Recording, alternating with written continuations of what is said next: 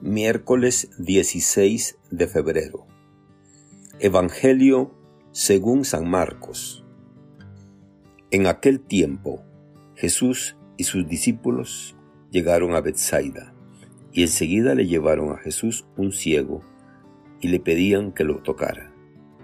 Tomándolo de la mano, Jesús lo sacó del pueblo, le puso saliva en los ojos, le impuso las manos y le preguntó, ¿ves algo? El ciego empezó a ver. Le dijo, veo a la gente como si fueran árboles que caminan. Jesús le volvió a imponer las manos en los ojos, y el hombre comenzó a ver perfectamente bien. Estaba curado y veía todo con claridad. Jesús lo mandó a su casa diciéndole, Vete a tu casa y si pasas por el pueblo, no se lo digas a nadie. Palabra del Señor. Gloria a ti, Señor Jesús. Reflexión.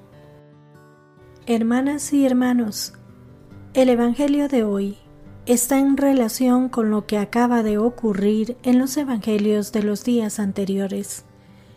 Jesús no solo se lamenta de la falta de apertura de los fariseos, sino que se encuentra también con la incomprensión de sus discípulos, de los que llega a decir, tienen ojos y no ven, tienen oídos y no oyen. Por eso, no resulta extraño que el autor del Evangelio sitúe a este ciego en Bethsaida, la aldea de Felipe, Andrés y Pedro.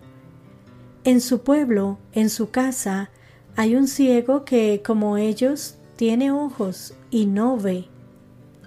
Jesús acoge la petición de los que se acercan con el ciego, y como en otros relatos de curaciones, se aleja para tener un encuentro profundo y personal con él. El texto, aunque es corto, describe claramente la cercanía de Jesús con este hombre.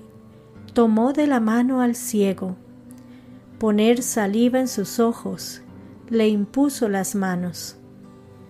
En la escena hay un camino progresivo. Primero lo saca de la aldea, del lugar de sus costumbres, del lugar que le impide ver y comprender.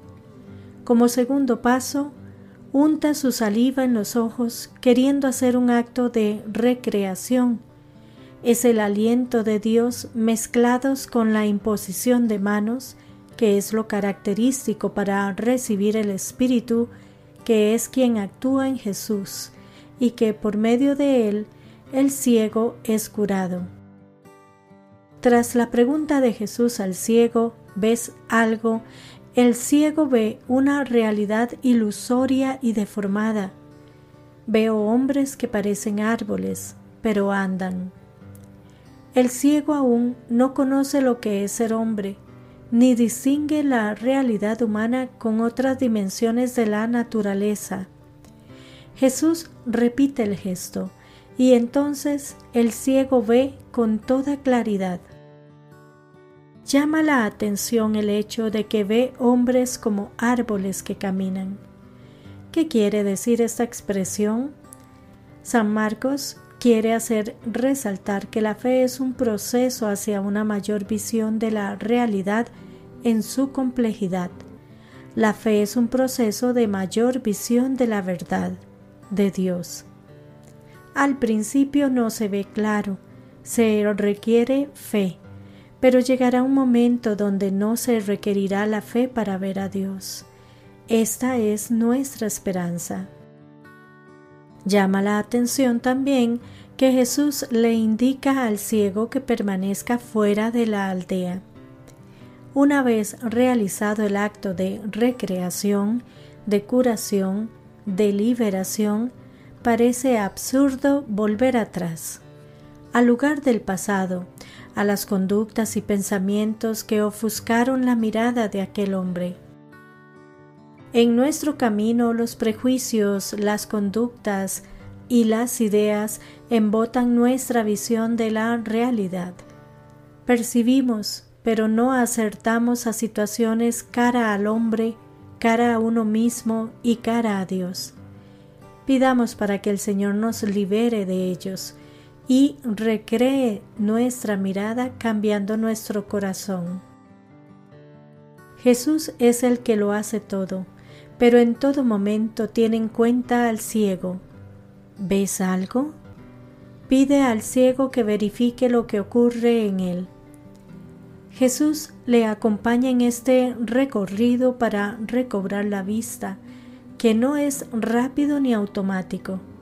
Sin embargo, su curación va mucho más lejos de lo que el ciego hubiera podido esperar. Hasta de lejos veía perfectamente todas las cosas. Podemos imaginar su alegría.